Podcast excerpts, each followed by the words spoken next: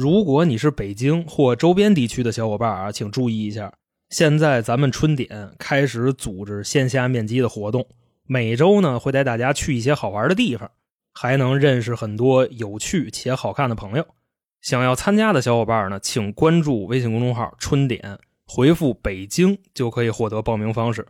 赶紧报名啊，家人们！期待与你的面基。这里是生人勿近。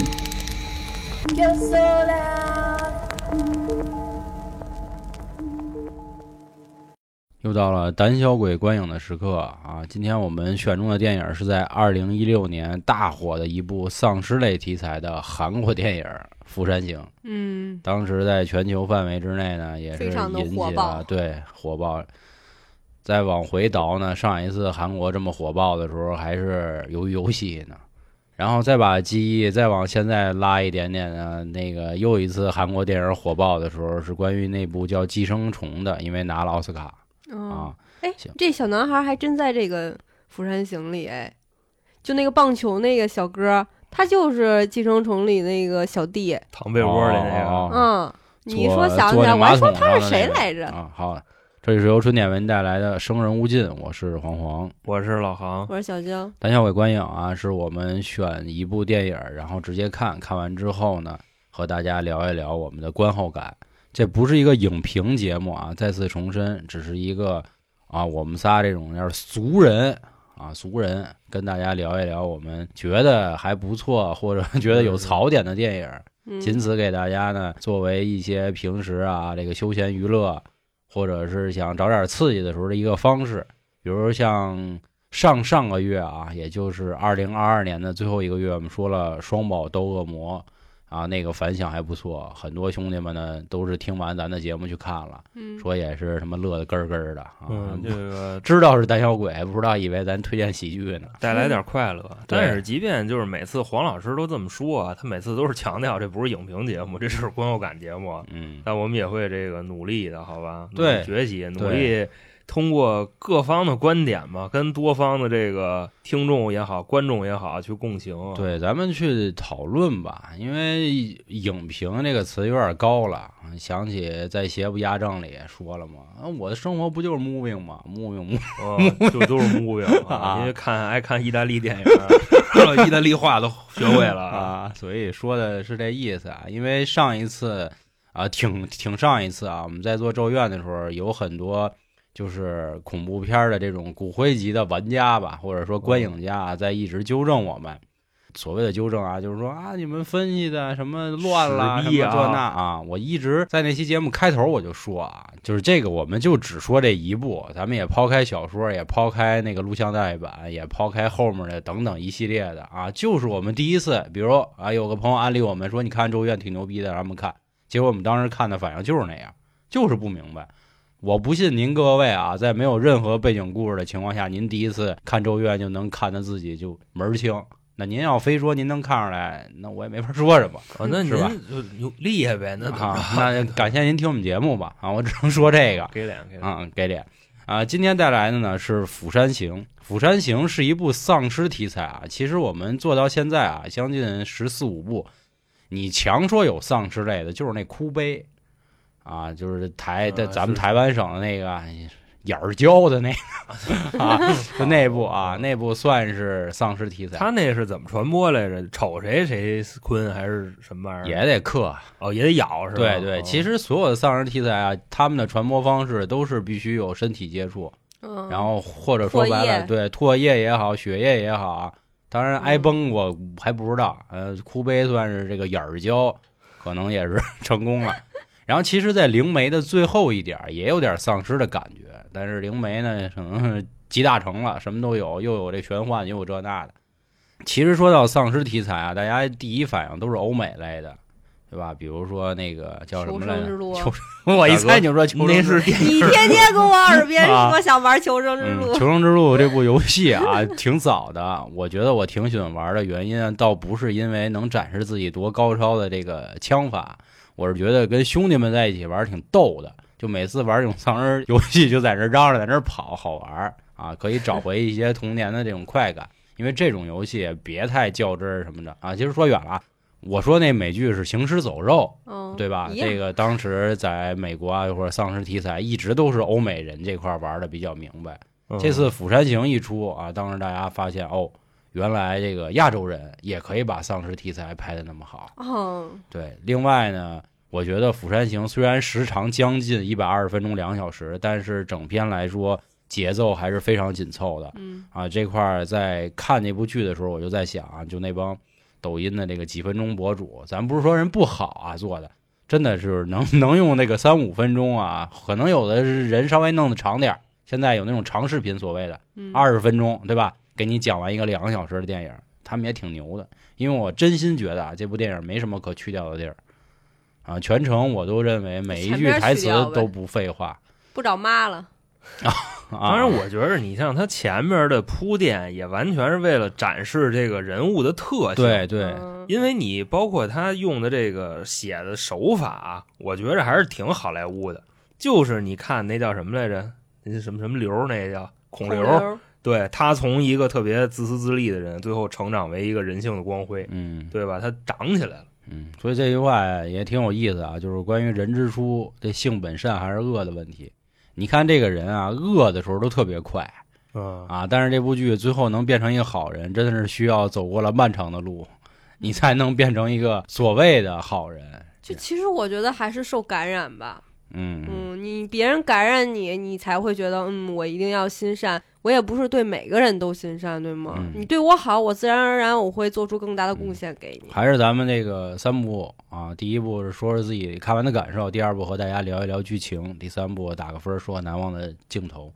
我对这部剧的更多感受啊，因为我已经看过一次了，然后再加上之前可能跟朋友在一起待着的时候，零零星星的我看了看，这次看完的感受呢，就觉得呃有点偏那个男人浪漫的这个劲儿了嗯啊，因为之前第一次看的时候，可能更多觉得就是爽。啊，是是是，啊，那个干杀人是吧？干丧尸等等。然后后面看呢，就是觉得什么人性啊什么的。但是今天看更多是觉得就是男人浪漫的这事儿，因为整部片嘛，我个人认为是四个男人不同蜕变的一个过程，或者说这四个男人的一个成长史。这四个男人分别包括三个正面角色和那个臭鸡逼啊是，嗯啊，这个后面一点一点给大家说啊。直到今天，哪怕已经过去七年了，我仍旧认为这是一部非常非常好看的丧尸题材的电影。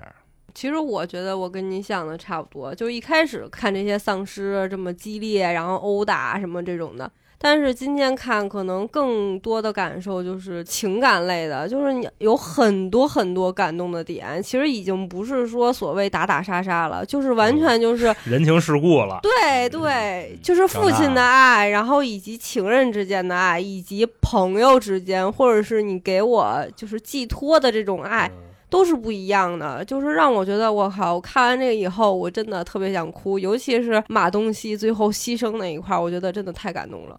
反正听了刚才二位老师的这个点评啊，我突然就觉着这个人啊，他是什么样的人，他看待事物是什么样的角度，他就会说出来什么样的话。嗯你像我现在啊，我就是一个比较阴暗的人，我从这里边都看出什么来了呢？首先第一个就是这个阶级矛盾，包括黄老师刚才说的，就是就超级逼的这些事儿啊。你在这部剧里头，你就会发现这个有一句话说得好：仗义多是土狗辈，负心多是读书人。你像那个最鸡的啊，全都是捯饬的人模狗样的那帮人。嗯还有就是什么呢？就是最后一个镜头，这个片儿里边有一个孕妇，然后还有一个小孩儿，他们已经脱离危险，马上进入安全区了。这时候呢，安全区自然是有这个当兵的把守的嘛。然后当兵的那个狙击手拿枪瞄着他们，因为狙击手也不确认他们是人还是丧尸。这会儿呢，狙击手通过这个瞄准镜啊，看见这个女人和小孩儿，他不确定，他就请示上级说：“我现在没法确定他们是不是已经被感染了。”然后那边直接来句什么呢？那就击毙吧。所以说，所谓啊，在这种事儿面前，就是这个人命已经都这么不值钱吗？我想表达那意思啊，就是你看他们所处的这个情境啊，就宁可错杀三千，也不放过一个，对吧？反正我现在呢，我就只能说出来这些比较阴暗的想法，因为包括你刚看这部电影的时候，我一看，又穿着那个防护服呢，是吧？就白衣服戴面具。我说黄老师，你为什么要选这玩意儿看呢？有吗？没过够啊，这日子一开始有，就防疫中嘛，嗯显示的是。其实就你说最后一幕，我到现在我也不知道，如果是我的话，我最后一幕我应该怎么办？我不敢唱歌，但是我可能就会死。你知道我想的是什么吗？我想的是，如果我是那个军人，我会不会开枪？他会的，因为对军人以服从命令为天职，然后呢，他的领导就是他请示上级，不知道是什么情况。但我还是觉得这个当兵的，你像咱们这边当兵，不管叫人民子弟兵嘛，对吧？我相信军人肯定是有感情的。不在其政，不谋其位，对吧？在最后一幕呢，我觉得会有很多的争议啊。嗯但是随着年龄的增长，我觉得都没有错啊。就尤其在面对这种大是大非面前，错杀一个啊，还是错杀三千的问题，这就是一电车难题。这个没有办法去讨论，因为刚才说了，高层领导他不知道现场的情况。我说的不是当兵的，我说的是我是幸存者，我应该我我知道，我说嘛，我在解释老航的这个问题嘛。如果他真的没有开枪，而导致这个人过来给自己的士兵传染，那就又会失去一片这个新的净土，那我也单纯对吧？但是这个问题很复杂，确实很复杂。这就像我第一次啊，在看这部电影的时候，我觉得好人就是好人，鸡逼就是鸡逼。但是你放到今天看，尤其我们经历了三年 这个事儿，你再去琢磨的时候，不敢去妄加评论，就是你不敢说一下他就一定是什么样的人，一定是怎么怎么如何。嗯那咱们下面啊，就来和大家说一说这个剧情。还是那话啊，和大家在聊剧情的时候，更多像是好朋友和您安利啊，和您去聊一聊。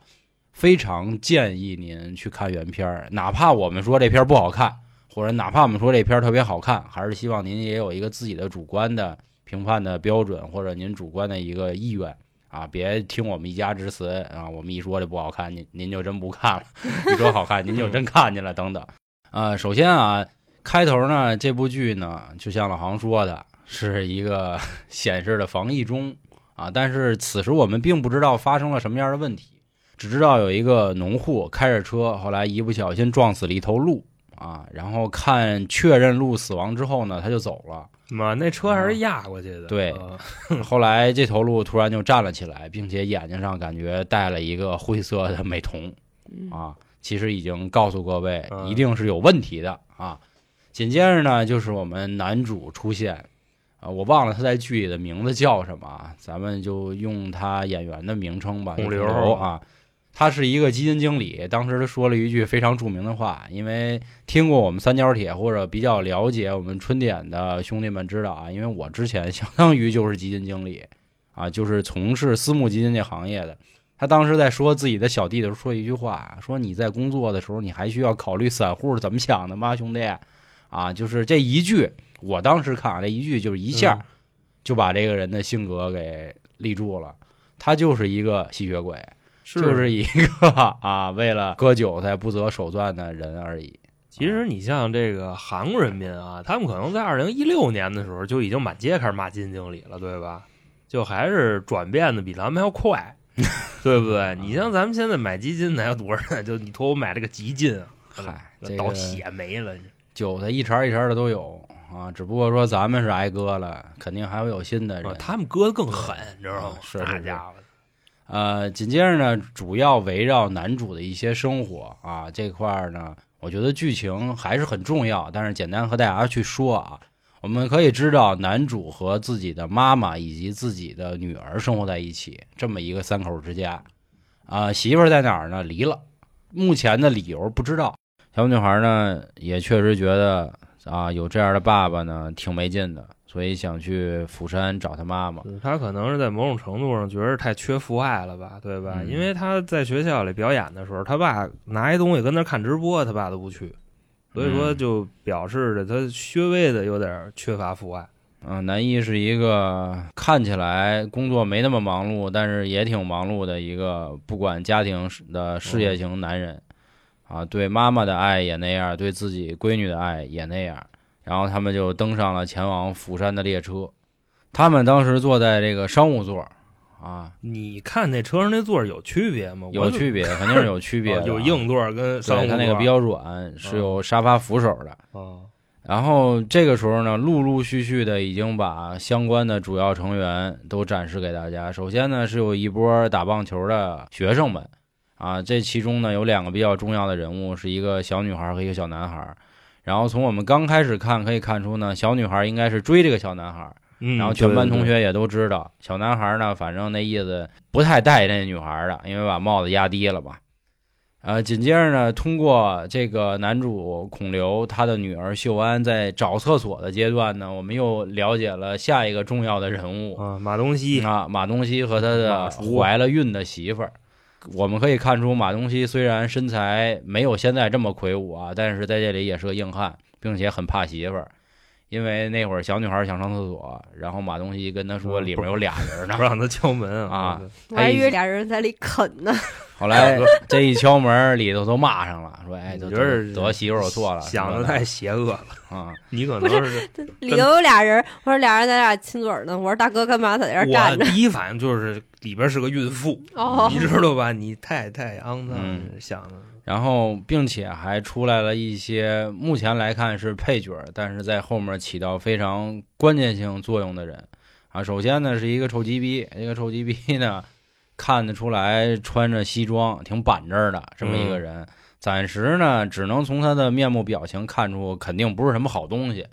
啊。但是并没有看出他其他做出什么过激的行为。然后他说哦那个乞丐说你要是不好好学习，你就变成他那样。嗯是他就是特别看不起那盲流子。不过嗯这个对咱们来说啊，目前这句话我觉得不过分，不过分，因为咱们的家长经常说这个，就是是的，会问你，你是长大了你想掏他粪，你还是想开银行，大宅门了，对吧？就那意思。并且还有两位老奶奶，这两位老奶奶呢，看得出来啊，贫富差异比较大。那个稍微年轻的呢，描着眉，画着嘴，烫着头；那个老的呢，穿着感觉还像咱们六十年代、七十年代的那种西服，并且拿出了一个鸡蛋，煮鸡蛋，煮鸡蛋。当时我们还说呢，好家伙，全世界人民那个空前一致的，在坐火车必备的食品——煮鸡蛋煮。鸡蛋啊，妈妈亲自煮的。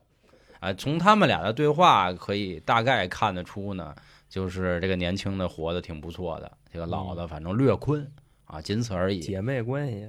通过层层的找厕所，这个女孩秀安呢已经上了，并且火车也决定发了。正在列车员这么一低头，还是就是怎么那么一错身吧，突然出现了一个人，这个人啊就是急急忙忙的直接就上这列火车了。你当时看那人的状态，就绝对就不对，对肯定就是身上带着点什么东西，是，然后就上来了。嗯，上来以后呢，这个列车也是就没有人发现他啊，就可能缩一角跟那儿窝着呢，就嗯，没有人会注意他跑厕所里去了。啊啊，是是，对吧？啊对，嗯。在厕所里躲着来着，一直。嗯。后来呢，这个人就病毒携带者啊，可能越来越厉害，嗯，慢慢慢慢的就丧失了这个理智，或者说慢慢慢慢的丧失了自己人类的这个行动能力，走道儿方方面面的也都就倍儿机械，咔 咔那么走的，从那厕所里边一出来，当时有一个这个高铁的乘务员嗯。就看见他了，这姐们不就直接摔地下了吗？嗯跟地上就哆了哆嗦的跟那儿抽。其实啊，就是以后大家在公共场所看这一幕，一定不要害怕，你知道吗？因为那有可能是杨年峰。我原先坐公共汽车的时候，确实也是就 你也颠了？呃没我没颠啊，哦人颠我腿上了，哦，就是旁边站着一人，就让你踢人家来着我。没有，我就绕了，我跑了，因为我不会弄啊，对吧？嗯什么玩意儿，他咬自己舌头。但是在这部剧里边，姐们儿跟地上颠，这不就是马上要变异了吗？嗯乘务员问他说：“你怎么了？”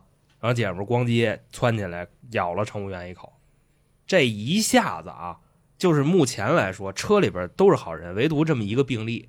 但是就这一个病例咬了这个乘务员，马上大战就一触即发了。嗯，紧接着就是这些小学生们啊开始起作用了。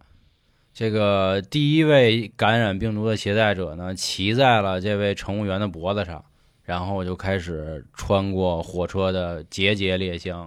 嗯当时大家还没太明白发生了什么事儿，但此时呢，这个乘务员也好，还有那个第一个病毒携带者开始攻击那些打棒球的小孩们，啊，此时呢，大家开始觉得不太对了，情况开始跑，然后就是咱们刚才说的那一对小情侣嗯，啊，那就也是是同样开始吧，没成，没成。啊啊，对，因为此时呢，火车还是比较偏靠后的车厢。咱们刚才说了啊，这个男主孔刘跟他的闺女秀安啊，是坐在这个商务座，因为商务座都是靠前面的车厢嘛。嗯这个时候呢，孔刘其实是在睡梦中醒来了，发现自己闺女找不着了，然后他开始去找闺女。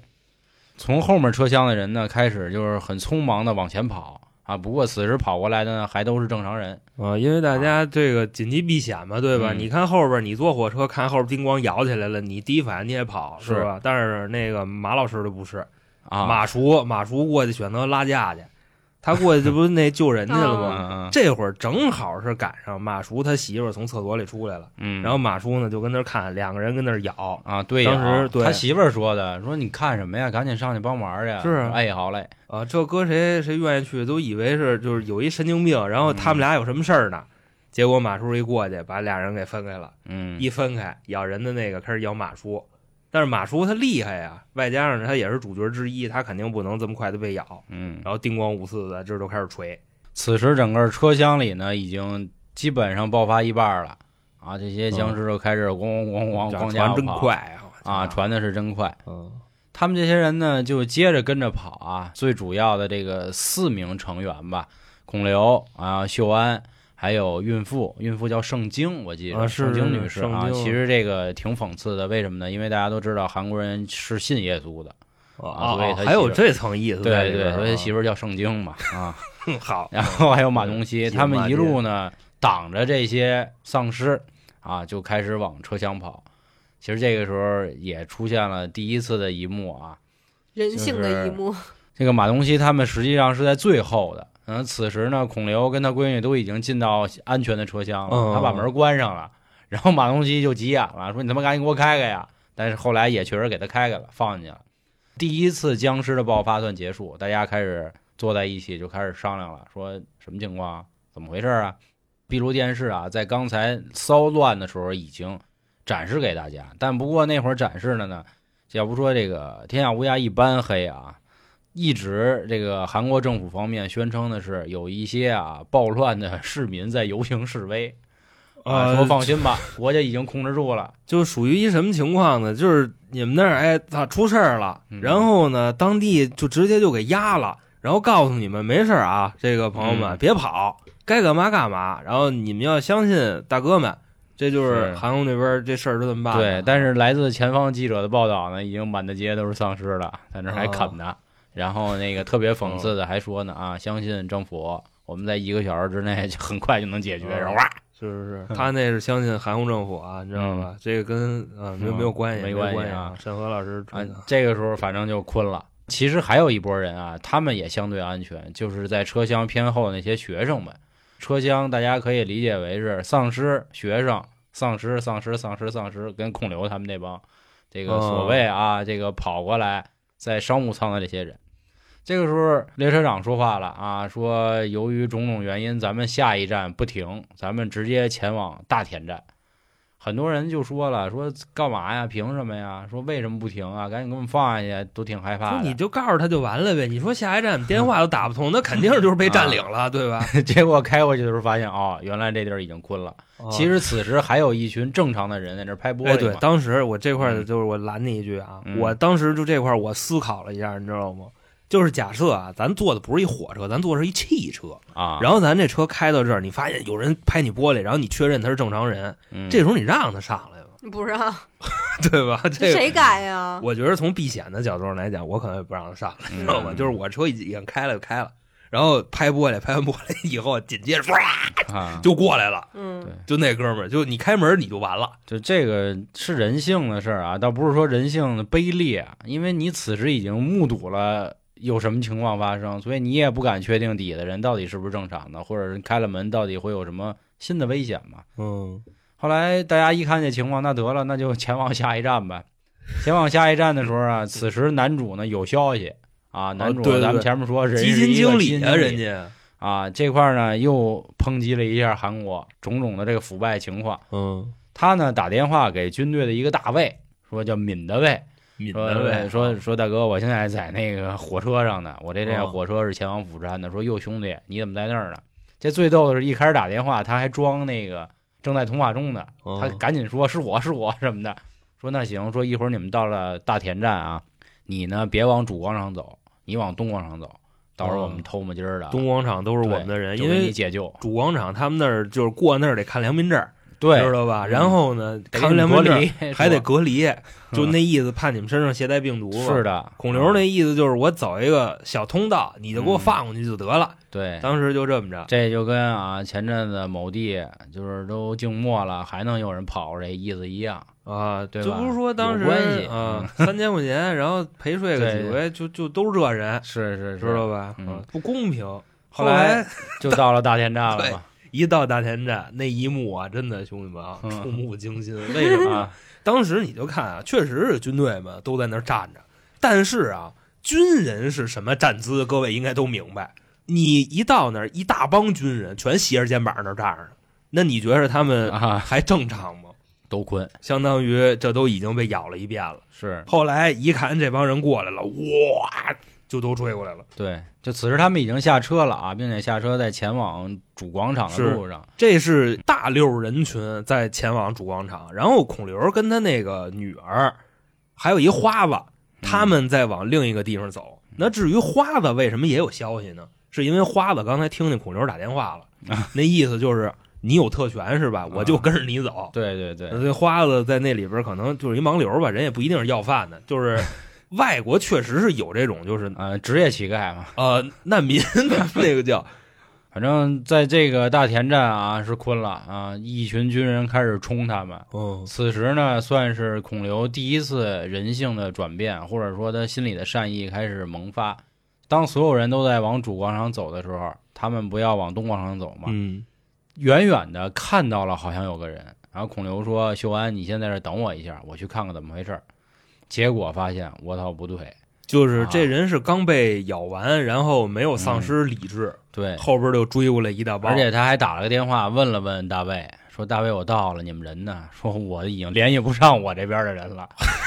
此时主广场那边呢，也已经都困。沦陷了啊！哦整个这些丧尸开始打他们，马上在他闺女就要被一个军人丧尸给吃了的情况下啊，马叔马东锡叔叔是，一出来了拳干倒。啊，嗯，那个镜头特别振奋人心，就是你嗯看完你那个心脏能颤一下，或者说你是这个鸡皮疙瘩能抖一下。嗯，当时孔刘一看这个，发现啊妈世上还是好人，好怎么怎么着的，对对就是那意思。我平时那么自私，那么操蛋，结果人嗯马叔还这么对我。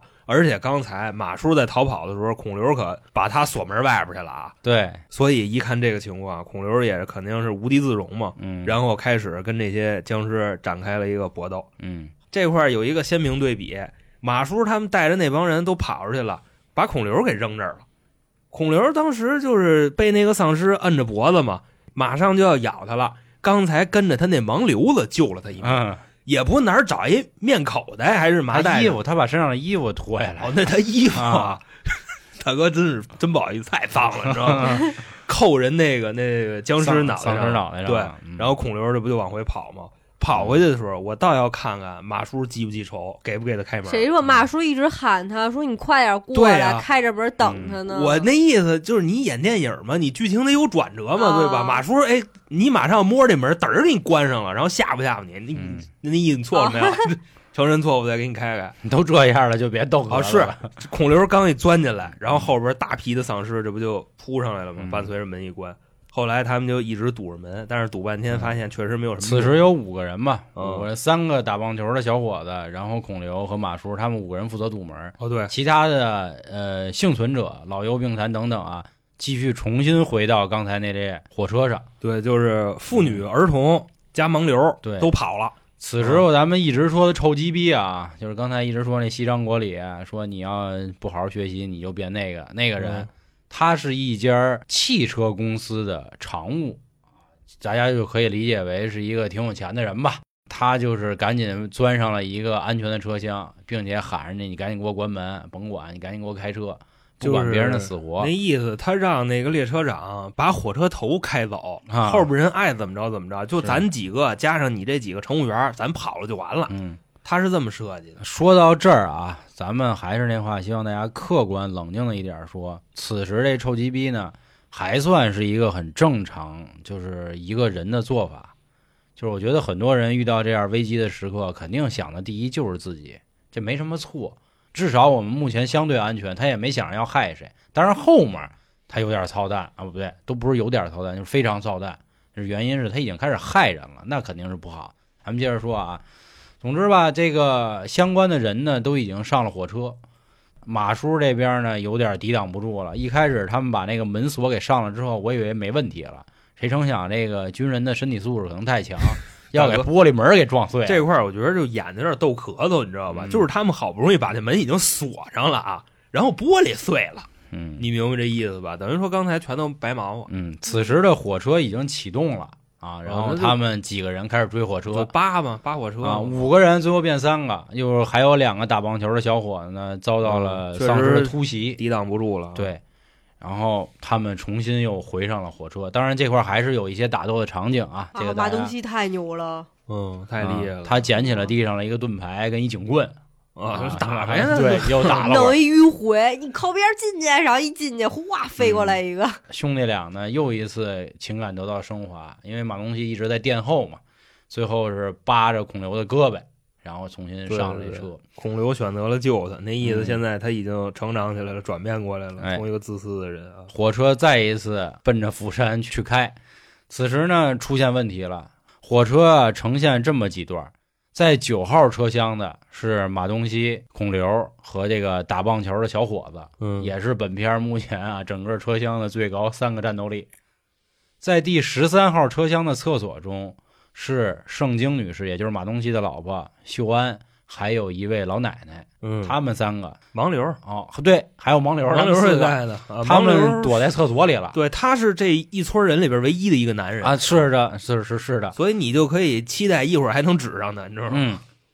再往前的话，如果按照这个他们前进的顺序，应该是更靠后了，十七、十八节车厢，啊，对，对吧？按照这个顺序，当然具体是几节我忘了啊。咱们知道这好是这些这个路人，咱们只能用这样的话来说了，就配角们以及臭鸡逼啊，就这样，他们离这个列车长的驾驶室算比较近，是这么一个情况。哦，互相呢肯定要通过信儿啊，问问安不安全。一听呢，安全是安全，但是现在还挺危险。对，你们中间隔着好几节呢，那好几节里嗯都有啊，好多呢。是，的，并且呢，马东锡的老婆呀、以及秀安他们这几个更危险，因为他们现在躲在厕所里。这块儿呢，还有一点儿我觉得挺有意思，就是孔刘这会儿反倒没啥脑子，直接就要去救他就就要干闺女啊然后马东锡说：“说你能那么过去吗？你就这么过去，过也不全军覆没啊。”然后后面人家开始玩了个脑子玩脑子啊。第一次呢，三个人是靠着绝对武力啊冲过去的。他们打了几节，可能打了两三节，嗯后来实在没劲儿了。慢慢的，孔刘就发现什么呢？啊这个车只要一经过隧道，这些丧尸都变坤鳖。然后是说啊，前面有好几个隧道，他拿着手机那地图看嘛，嗯，咱们可能还要经过这么几个隧道，就是一过隧道，咱们就可能不用跟他们战斗了。嗯为啥呢？这些丧尸会被声音所吸引，嗯这个车一进隧道，他们就慢慢往前蹭，蹭到离这个丧尸很近的位置啊，他们躲那座儿里边，然后呢就开始弄响儿。当时不是拿马叔那手机嗯给他打一电话，手机铃儿一响，给扔后边去了嘛，然后这帮丧尸哇就追过去了。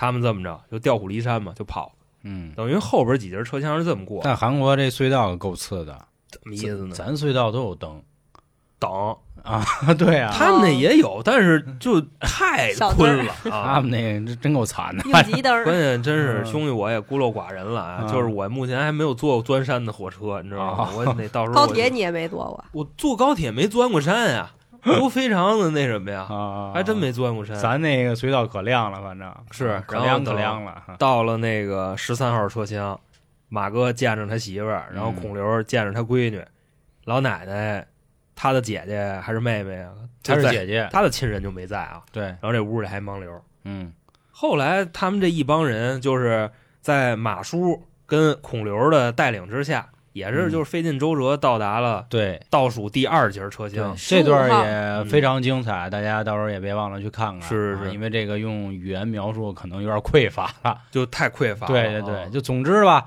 他们还有隔着一道门就能进入一个和大家吧汇集。就是能跟人类共存了。啊而此时臭鸡逼呢一直在煽动情绪，就不让他们进来。然后？他们是从九号车厢过来，这一路上就真没事儿吗？不行，不能让他们进来。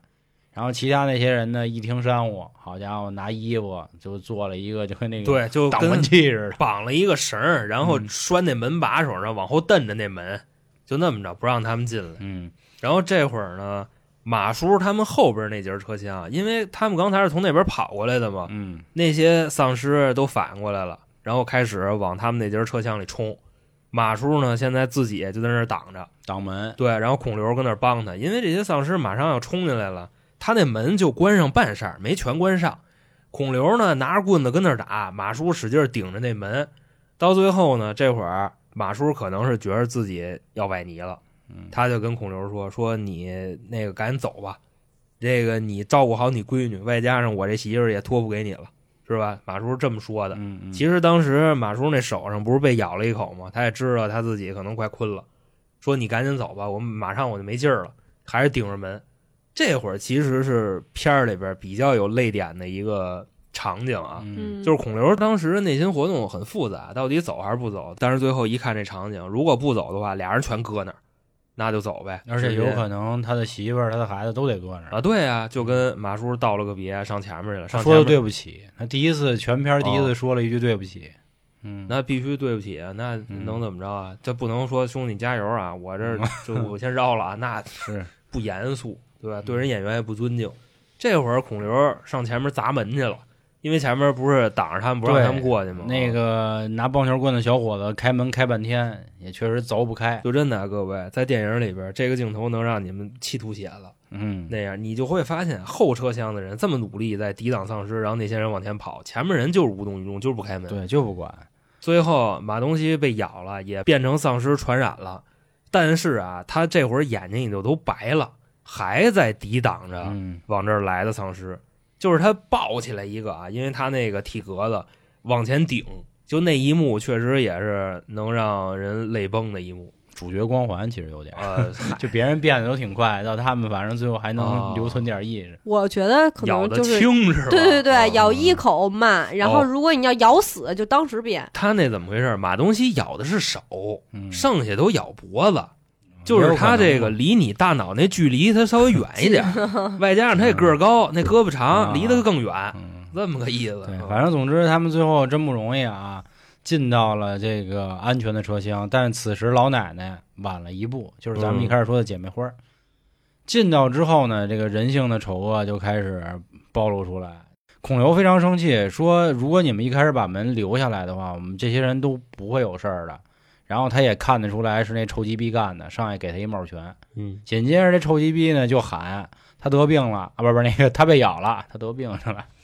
啊，就跟咱们很像啊，就说那个啊，结果他这一说，其他人困了，就对，都被煽动了。对，其他人都没有想过有人说去问一问他，你真的是不是被咬了，还是怎么着？只仅仅通过他的一句话，说他被咬了啊，大家就开是始慌了。就真的啊，在这块儿的时候，我还觉着有点不可思议。我说这车上人都这么困逼，是，啊，就为什么呀？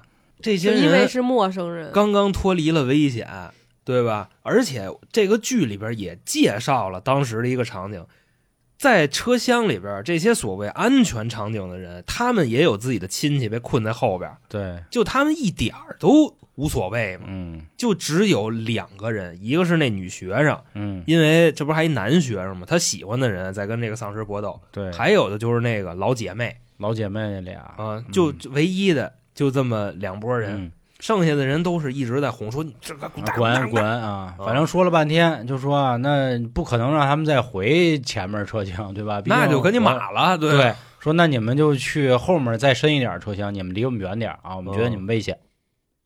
说半天没辙，那就去呗。在更靠近这个列车长的车厢里呢，是那对谈恋爱的小情侣，就是那个学生，嗯然后以及孔刘、盛京啊、秀安，还有那个流浪汉。然后啊这边的人呢，还琢磨着啊，说万一他们几个要谁变了呢？说咱接着把门是再咱把两边点儿 对啊跟他们那门隔开，是，然后那边丧尸兵帮五四在拍后边的对门这边的门，嗯。你说先不拉那个丧尸那边了，把那边捆好了，非要那个捆他们那几个人。所以你说，就这就属于什么呢？现在就是只有感冒是病，别的都都不是病，嗯对，你明白这意思吧？是是，啊真是这样。是，所以就那啥嘛，嗯。啊然后就是本片也有一个让人大快人心的一幕吧，啊，确实是大，就是那两位老奶奶姊妹花呢，其中的那个妹妹，她说了一句话，说姐啊，你真的你一辈子你都这么替别人着想啊，我这么真够傻的。自私，我跑前面不给你对开门，对对，我无地说真的自容，不管了。然后呢，她毅然决然的把这门打开了。然后其实此时臭鸡逼啊，他看着呢。那臭鸡逼，我为什么一直用臭鸡逼啊？那全程啊，他是属于只用嘴儿，从来没妈的干过活的人，连拴衣服就是他们做那扣，他都没脱下来过。嗯，他也没参与过去系，他也没参与过堵门啊，他就一直靠自己那张破嘴在那儿啊他就煽乎，对，嗯然后让自己的利益最大化。最大化，嗯，其实真的，各位，这种人在现实生活里不多，你知道吗？因为他就太明着了，嗯，这种人是最傻的人，你知道吧？对，就挨揍的第一个就是他，嗯第一个就是被踢出去的，也有可能就是他。然后此时那个妹妹，也妹妹老奶奶啊，嗯打开了门，然后整个这车厢里喊着一群人渣，啊你们都一块儿死吧！但是我觉得啊，就是这种行为虽说是大快人心，但是也是挺缺德的。就是怎么说呢？一你没有出任何力，就那个老奶奶，就那个妹妹，她并没有说让他们进来，她只是当时就是可能就是一个懵逼的状态，没有帮助他们，也并没有说就是阻挡。然后现在呢，又嫌他们这帮人都是人渣，就是我觉得你要想死，你要想跟你姐妹，那你就自己一块儿吧，干嘛还要就是再牵扯一些无辜的人？这些人明明是可以活下来的，他们不无辜了，这就是人性最后的光辉。因是为人性，但在他眼里来看，这些人就是帮凶。如果没有这些人，他们能站出来的话，马东锡就不会出事儿。所以我觉得这个做法是没问题，就是他能为自己最后一点儿，就是做出这个傻事儿忏悔的方式，就只有这样，和他们同归于尽。我觉得是没错的。他是他自己想死，如果他不想死的话，他也不会干出这种举动。这跟想不想死没关系，这个他就是觉得他心里最后再进行一点点赎罪，赎罪的原因是一，我把我自己的姐姐抛弃了啊，你看我姐现在活成什么样，你看我现在活这么好，然后又加上此时出现这样的事儿，所以他决定最后啊，你们这些人不冷漠吗？人不有一句话吗？一直鲁迅先生不也最爱说吗？其实最可怕的不是那些啊这个行恶的人，更多的是那些冷漠的人。啊，所以他觉得这可能是我人性中最后一点光辉了，我能做的事儿仅此而已了。嗯，啊，我也做不出什么伟大的事儿，因为他他可能会想，如果当初我要站出来的话，我会不会敢去帮他们，敢去开这门？我也不敢。但是现在已经出这样的事儿了，那无所谓了。所以我觉得这也是最后一点光辉。嗯，你像之前咱在影响力那本书里边不是说过吗？这种情况叫多人无知，就是属于什么呢？就这帮人现在是一懵逼的状态，只要有人跳出来告诉他们该怎么干，他们就会坚定不移的执行下去，哪怕是非常操蛋的行为就。随波逐流呗。啊，那那当然了，所以说我觉着啊，就是我刚才听了二位那个反应，我来比较中肯的，这些人都是被煽动的，他们可恨吗？他们不可恨，他们傻，就仅此而已，嗯，我就是这意思。就还是自私闹的。嗯，此时啊，我们还陷入一片这个挺爽的情况，因为觉得那些冷漠的人、鸡逼的人，他们应该死了。得到了报应，但此时火车出现点儿问题啊，前面着火了，翻了翻了，有车啊翻到那铁道上了。那那会儿还没翻呢，还没就是翻呢干啊对简单的着火了。哦然后列车长跟各位说说哥儿几个，咱们现在呢两个办法，第一我下去找一火车去，第二呢如果你们等不及的话，你们可以等待原地救援或者自己去活命吧。然后列车长自己下车，哎，你别说，人家后来还真找着一个火车头，开始以为他要跑呢哈啊，他确实是去找火车了。呃，此时这个男主团们他们也下火车了，慢慢的呢再往前找。正我们还琢磨后面还会有什么激烈的剧情的时候，哎，在刚才那节车厢里，那臭鸡逼没死，啊，臭鸡逼和一个算是小鸡逼，乘务员员的 男性 鸡逼乘务员啊，俩人在厕所躲着呢。结果就开始操蛋是什么呀？这鸡逼先开了一下门，一看，哟，门口有人，嗯，然后他把门合上呢，就和乘务员说，外面还挺安全的了啊，兄弟你先走，我殿后啊，对你先走，我殿后就是弄得还挺仗义的，是知道吧是。结果那乘务员一出去，他咣叽把那个乘务员往那丧尸身上一推，自己就绕了。嗯自己就绕了。啊。嗯多多他妈操蛋的讨厌一个玩意儿。这人啊，然后这边呢有一火车翻了，出了点事儿吧，反正总之，咱们接着说这臭鸡逼啊，这边呢列车长真找了一火车头准备走，然后臭鸡逼就在那儿喊：“等等，人在呢，还有我呢。啊是。还真没想到这列车长真是好人啊，下火车准备要去扶他一把。看人家脚崴了，对就踩那个轨道上那棱子上脚崴，列车长下来说薅一把，这不是上来了吗？嗯因为那火车刚启动，开的也不快。结果啊，列车长一过去救他，这臭鸡逼反手给列车长给给踹回去了，然后丧尸逮着列车长了，臭鸡逼自己上火车头跑了。嗯，这臭鸡逼啊，在上这列火车头之前还干过一操蛋事儿，什啊么的？哦，对，那那对，此时那一对小情侣，人家呢也在找一条求生的路。其实他这条求生路是给大家找的，想找一个安全的车厢。结果俩人正在找的时候呢，这个臭鸡逼啊跳上了他们这节车厢里，然后强行拽着那个女孩，又喂了一个丧尸，嗯，等于当了炮灰了。然后后来男孩就抱着这女孩痛哭流涕，反正我觉得大概意思就是没你我怎么办吧。虽然说咱们不提倡早恋、啊，我觉得这个镜头也有争议啊，嗯就是属于什么呢？我看到这块儿我特别生气，为啥呢？就是丫为什么不替他女朋友报仇去？是吧就是他明明知道那人啊，凶手是谁、啊？对，拿他女朋友去喂丧尸去，嗯他第一反应是抱着他女朋友哭，他第一反应不是把他逮回来。啊，我觉得这就跟什么似的呢？这就跟你在那个球场上踢球似的，有的人呢被踩了脑袋。会低着头 跟原地打滚找裁判要牌儿，嗯，有的人呢就是这挨完这一下，第一反应看着谁哦踩我先看谁踩的，嗯一不然后拉稀嘛。追着他踩是吧？就之后再复仇嘛，之后就拿肘子磕他就行。我那意思是，如果发生这种情况，真的，嗯你知道吧？就哪怕我知道我这女朋友没救了，嗯你走不了，我先捅死丫，真的你绝对走不了，是是嗯你走不了。但是这故事要是这么演，他就演不下去了，因为后边臭鸡逼还干鸡逼事是儿。是是，反正总之啊，臭鸡逼现在已经上了这个火车头了。咱们再说男主孔刘这边，男主孔刘、秀安、盛京还有那个流浪汉，他们四个人呢，相当于卡在了一个火车的对，因为那呃火车角里倒了，侧翻了，对，啊就已经脱轨倒了，然后旁边还有一辆在火车，上边 对，啊，等于说现在是一三角形，就是这车倒别的车车身上了，然后他们在那个车底下就那么一就现在就跟你在那个水族馆那感觉，一拍玻璃那儿有鲨鱼啊，是是是，只不过那不是鲨鱼，你拍玻璃全是丧尸在那儿看着你。嗯，然后他们还在疯狂拍玻璃，他们跟你互动，啊是他们想出来跟你有亲密接触，啊当时他们就这样。此时又有一次人性的光辉啊，就是这流浪汉。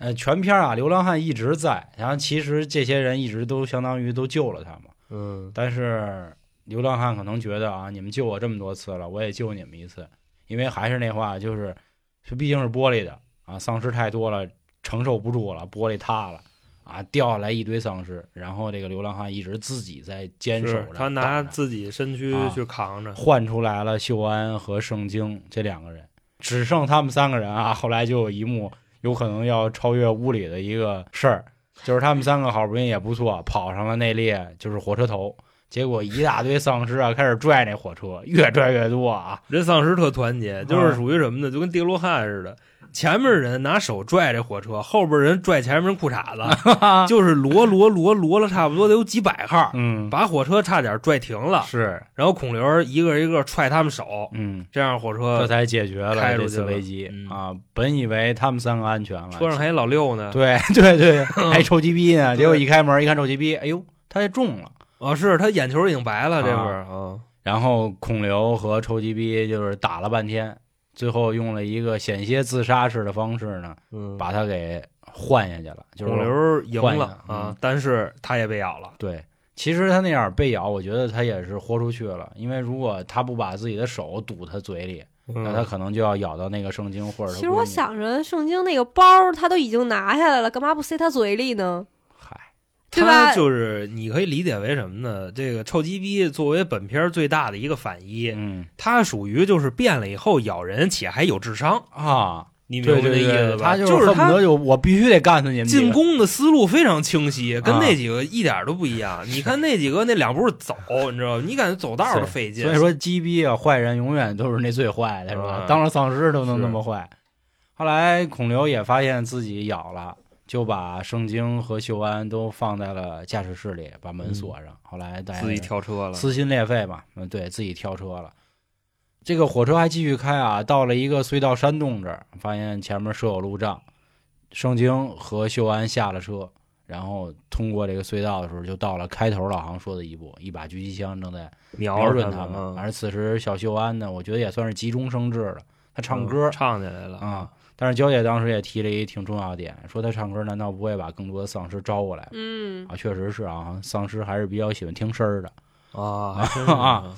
后来可能正是由于歌声吧，他们觉得应该是正常人，所以才没有听从上级说射杀的指令，然后嗯，全篇结束啊，这么一个故事啊。其实我觉得啊，呃，故事并不复杂，经过两次停车啊，以及和两次在车厢里的打斗，这么一个对抗丧尸的一个内容。但是很紧张，很激烈啊！全片看的我一直就是还挺揪心的，虽然都看好几遍了。我也说了啊，别看两个小时，但我觉得全片不冗余，非常的刺激。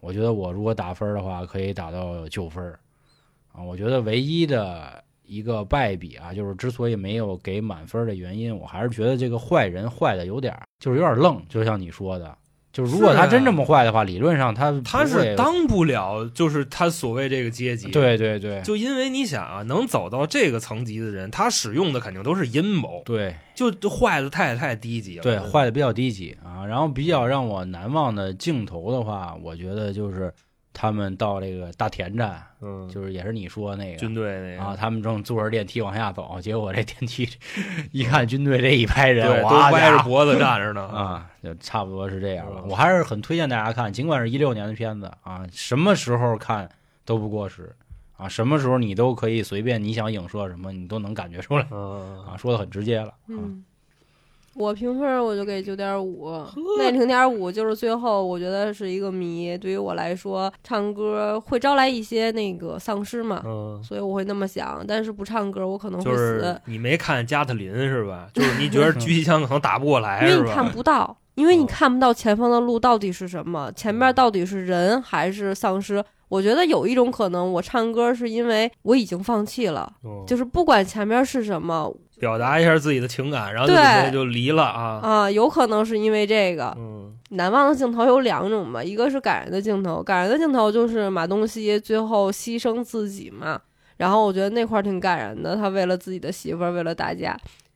然后其次就是难忘的镜头，就是那个玻璃，然后嗯照出来好多丧尸就在你脑瓜上边儿，我觉得那个太吓人了。火车倒了那会儿。对，而且那个都要碎了，那会儿挺惊艳的。嗯，那行，那我再先补一下啊，就是给娇姐小补一下。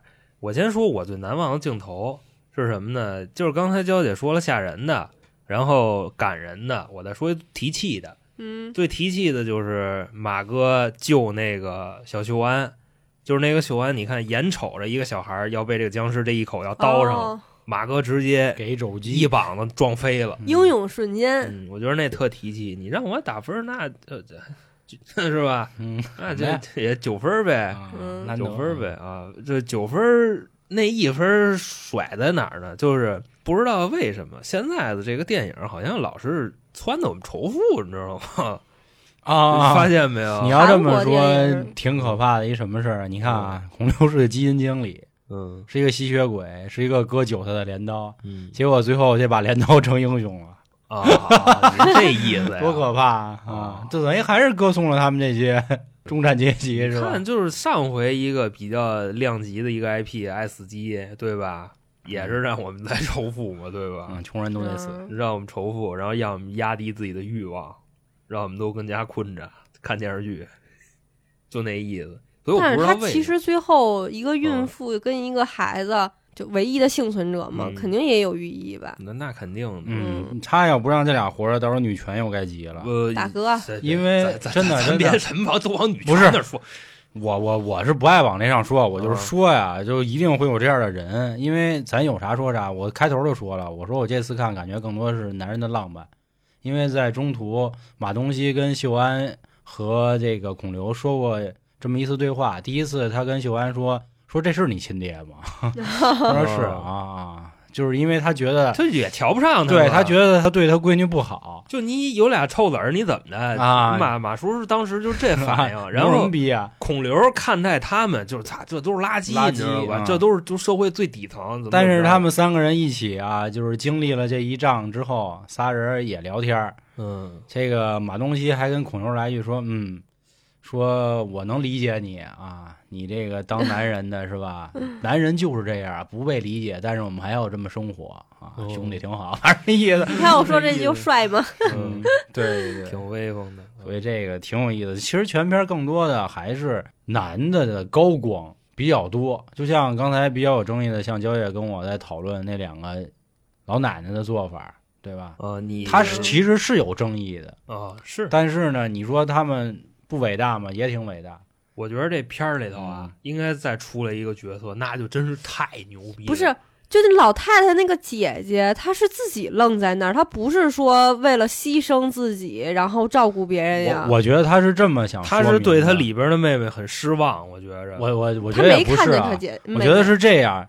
你说的没错，她是最后一个，可能是因为老太太一直想的是先让他们先走，你看老太太那个眼神，就是那种有点老年痴呆了啊。虽说说的不好听，但是确实是那种迷离的眼神。所以我觉得她可能就是因为经历了那么多，她有点恍惚了，哦然后她觉得可能姐姐或不在了，或者怎么着，她就觉得我也想死，她想自己牺牲那我我她并不是我说没觉得这么复杂，啊。因为我看她因为他因为他妹妹说的很清楚，说姐你为什么总是这样？你为什么总在替别人着想？我觉得就是他潜意识里认为，哪怕我们现在五个人应该进安全屋，那我也先让前面四个进，然后我最后我自己再进，就这样。他看到别人都进了，他很开心，所以他乐了。结果这一晃范儿一慢就被咬了，所以他妹妹炸了。直到他姐姐变成丧尸的时候，他姐姐还不是像其他丧尸就那样，还是很安详的，慢慢的在拍那个门。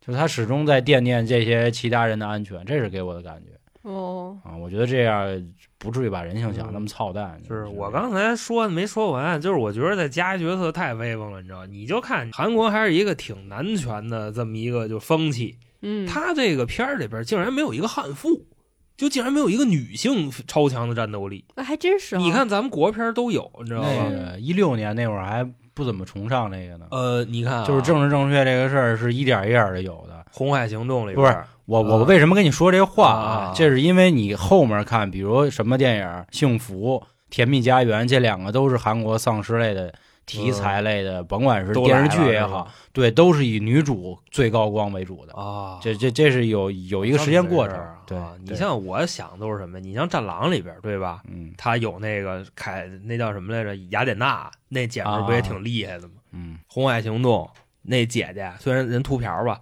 是吧？没有什么女性的特征，但人家也是女的，嗯，就这意思。没到时候呢，就是嗯，然后你刚才说那个就是什么，就剩剩俩一孕妇一小女孩，什么女权什么的，我觉着就我作为一个男人来看，我也觉得他们应该活着。嗯，就是灾难来临的时候，就是妇女跟儿童有优先的嗯这种权利，嗯，男人就是应该上。那泰坦尼克号那样的时候，也是先让女的 和儿童先上啊，嗯以以及富人先上。妇人是吧？富人是我知道富有的富，富有的啊富，对对对不是老富人的对对对对对，所以意思是一样。然后，总之我觉得这部啊，你看我们三个讨论的时候都有这么多的想法，就更别提当时为什么全球火爆了啊，还是一个前半程和丧尸，后半程和人性在斗争的一个电影。所以希望大家也可以去看看，然后也可以去讨论讨论，和我们一起啊，在评论区。我觉得这部剧还是非常之经典的。呃，其当然其中涉及的什么男权也好，女权也好，然后一些阴暗面也好，都是因为当时看电影情绪比较激动而产生的一些可能不太过脑子，或者说有一点点冲动的想法。各位不配讨论这也多理解，我觉得也正常，这才很像是胆小鬼观影的这个初衷，就是我们最真实的想法，好吧？然后，另外还是啊，各位有什么想看的，觉得还挺不错的电影，记得关注微信公众号“春点”啊。啊，到时候进群啊，给我们点菜等等一系列的，好吧？行，那关于今天二零一六年的丧尸类题材电影《釜山行》，就和大家关到这里。感谢今天各位收听，拜拜。拜拜。嗯